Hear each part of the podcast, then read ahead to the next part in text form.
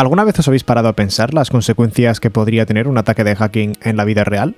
Ya no estoy hablando de que hackeen a una persona y se hagan pasar por ella y todo eso. Eso es un caso aparte. Me estoy refiriendo a consecuencias físicas, consecuencias más tangibles. Consecuencias como que hackeen un edificio y los hackers sean capaces de controlar remotamente su temperatura, su agua, su electricidad. Consecuencias como que alguien hackee un coche y lo pueda controlar como quiera. Subir y bajar las ventanillas, quitar la alarma, ponerla, dar el freno de mano mientras el coche va a 120 km por hora. Son escenarios que dan bastante miedo pero son escenarios que han pasado en la vida real.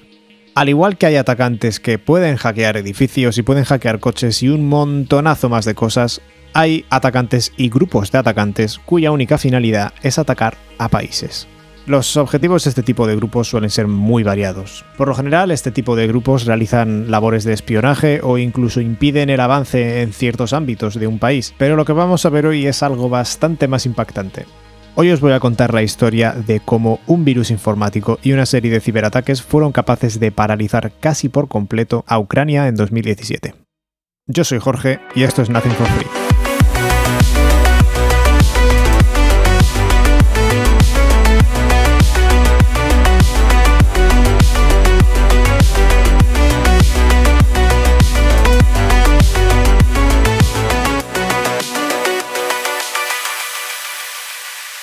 Antes de comenzar, me gustaría dar las gracias a mi amiga Lucía de Pablo, cuya ayuda ha sido totalmente esencial a la hora de crear la imagen de marca de este proyecto.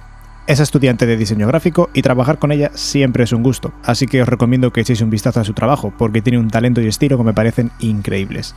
Su nombre de usuario en redes sociales es arroba sasenart, arroba S-A-S-E-N-A-R-T. Espero que os guste.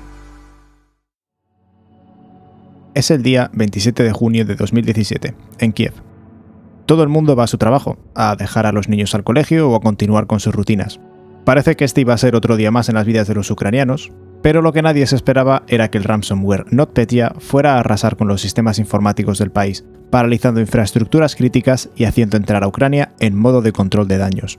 Este virus se esparció considerablemente más rápido que otros, y el daño que fue capaz de hacer fue masivo. Servicios y entidades como bancos, supermercados, transporte públicos y empresas multinacionales como FedEx y Maersk fueron afectados, causando el colapso de puertos y mensajería. Los hospitales y centros médicos, junto a multitud de instituciones más, dejaron de contar con soporte digital, pues se ordenó su desconexión inmediata de la red para evitar que el virus se esparciese a los mismos. Ucrania estaba viviendo uno de los peores ciberataques registrados en la historia, pero ¿por qué? Os voy a contar cómo funcionaba este virus. NotPetya, apodado así por estar basado en otro malware denominado Petya, es una especie de ransomware. Este tipo de virus básicamente encripta o corrompe los discos duros de un ordenador, impidiendo el acceso a sus archivos. La única forma de recuperar los mismos es con la clave de desencriptado, que los delincuentes ofrecen a las víctimas a cambio de un rescate, normalmente en forma de pago en Bitcoin o criptomonedas similares. Cuando un virus de este tipo infecta a una empresa, cifra los archivos de sus ordenadores y servidores, impidiendo que sus empleados puedan trabajar en ellos. Los ataques de este tipo han aumentado exponencialmente desde el comienzo de la pandemia y el auge del teletrabajo, pues son los más dañinos para empresas así como los más rentables para atacantes. Unos meses antes, en abril de 2017, un grupo de hackers denominado The Shadow Brokers filtraron una serie de exploits y herramientas usadas y desarrolladas por la NSA. Un exploit es un conjunto de procedimientos que se pueden usar para comprometer un activo o llevar a cabo tareas de hacking, y uno de esos exploits que se filtraron era el conocido como Eternal Blue. Eternal Blue explota una vulnerabilidad en el protocolo SMB de Windows que permite a un ciberdelincuente, o a un virus en este caso, ejecutar acciones de forma remota en un equipo, siempre que esté en la misma red. Por esta razón, NotPetya se propagaba tan rápido. Bastaba que el virus llegase a un solo ordenador de una oficina para que empezase a explotar esta vulnerabilidad, pudiendo clonarse en el resto de equipos de la misma y encriptando todos sus archivos de forma rápida. Microsoft conocía esta vulnerabilidad y de hecho publicó una actualización el mismo año que NotPetya infectó a Ucrania, pero un porcentaje alto de los afectados no había actualizado sus sistemas y por tanto eran vulnerables al malware. Pero eso no es todo.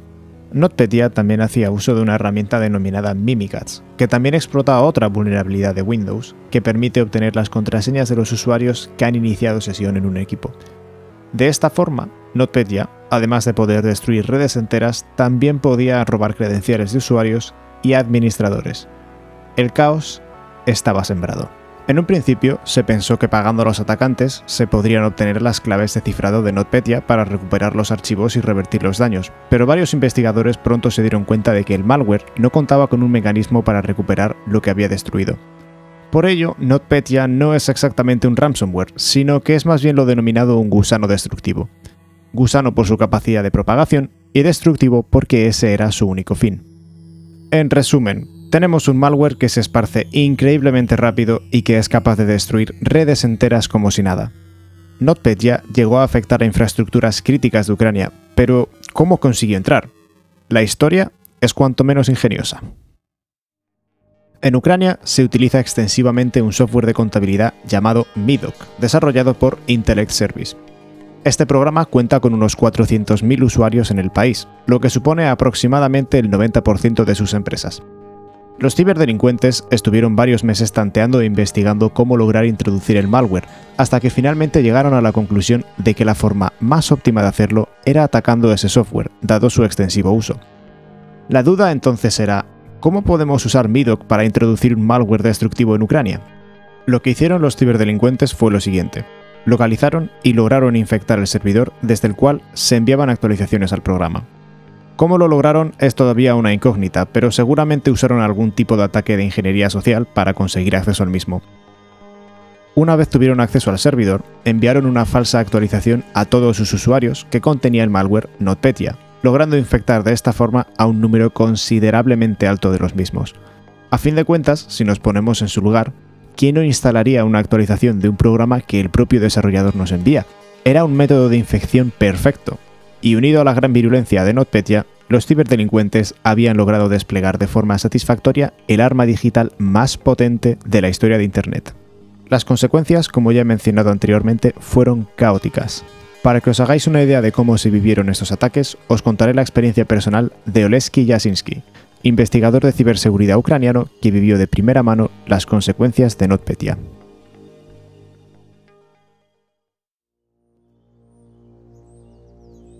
Para Jasinski, la mañana del 27 de junio fue una como cualquier otra. No estaba pasando nada fuera de lo habitual hasta que recibió una llamada en la que le informaron de que Oschatbank, el segundo banco más grande de Ucrania, estaba sufriendo un ataque de ransomware. Cuando Jasinski se presentó en el departamento de informática del banco, se encontró con un escenario mucho peor que otros en los que tuvo oportunidad de intervenir en el pasado. No daba crédito a lo que veía, casi el 90% de los miles de ordenadores del banco estaban bloqueados por el virus.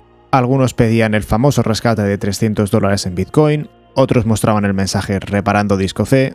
El personal del banco estaba en shock, y con razón. Estaban en una situación en la que no sabían cómo actuar, con una incertidumbre total, ya que no sabían si habían perdido todo. Cuando Jasinski analizó los informes de actividad de la red, se dio cuenta de que la infección había sido causada por un malware automatizado que había sido capaz de obtener las credenciales de un administrador, pudiendo apropiarse así de la red del banco y aniquilando todos los ordenadores que se encontraba a su paso. Naturalmente, poco después de recibir la primera llamada, Jasinski empezó a recibir más y más de empresas procedentes de toda Ucrania, y todas mostraban el mismo patrón, redes de ordenadores inservibles que pedían rescates.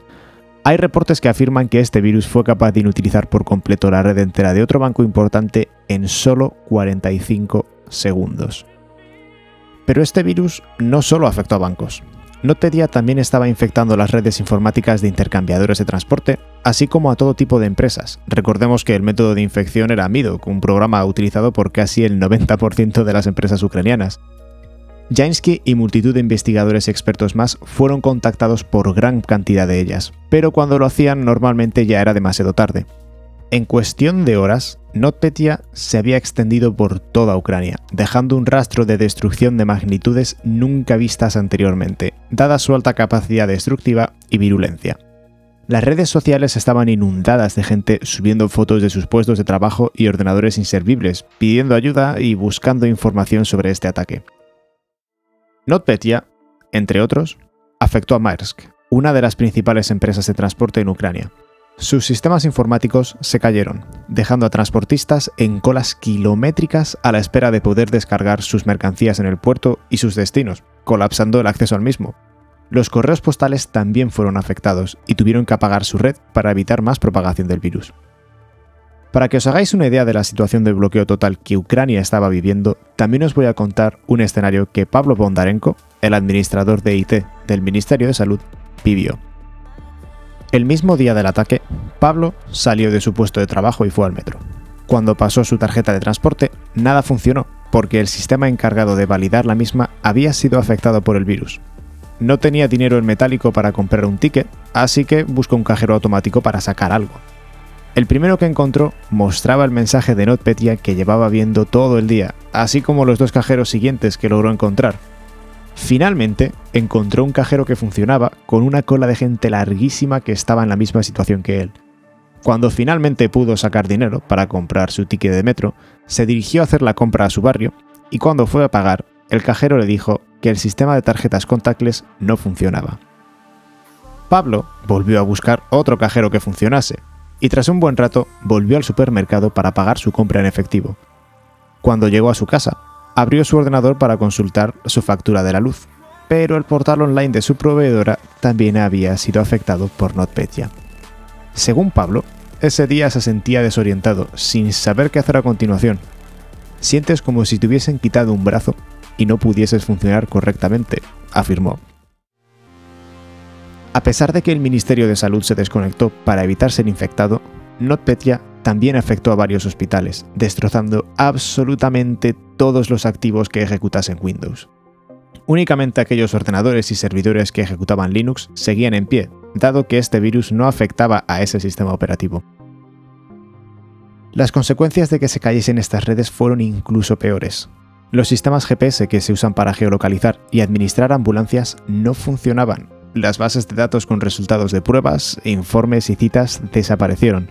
Por suerte, tenían copias de seguridad de tres días de antigüedad, pero tuvieron que repetirse numerosas pruebas a pacientes, dado que se perdieron. Según informes, NotPetya afectó por lo menos a cuatro hospitales, seis proveedores de electricidad, dos aeropuertos, más de 22 bancos ucranianos y por ello cajeros automáticos, sistemas de pago con tarjetas, transacciones y también dejó offline al gobierno. Si bien también afectó a Estados Unidos y Rusia, sus efectos allí no fueron ni remotamente similares a los de Ucrania. En cuestión de horas, Ucrania había pasado de la normalidad al caos absoluto por un virus informático. Pero, ¿quién estuvo detrás de estos ataques? Obviamente, tras un ataque de esta magnitud, se comenzó a investigar en profundidad el origen y la metodología del mismo. Desde un primer momento se sospechó de Rusia, más en concreto de un grupo al que los investigadores denominaron Sandworm, que también había atacado a Ucrania en 2015, causando apagones al infectar centrales eléctricas. Supuestamente, este grupo trabaja para la División de Inteligencia Militar rusa.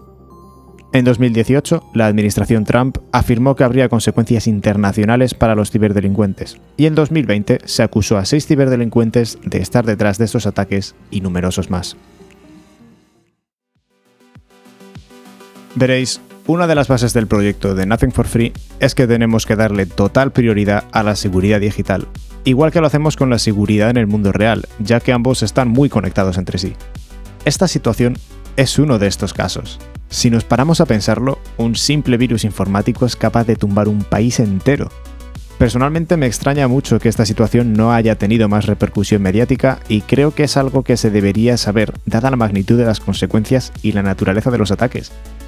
Vivimos en un mundo en el que dependemos de lo digital, pero a menudo lo descuidamos porque damos por sentado que jamás seremos afectados por ciberataques, lo vemos como algo muy lejano.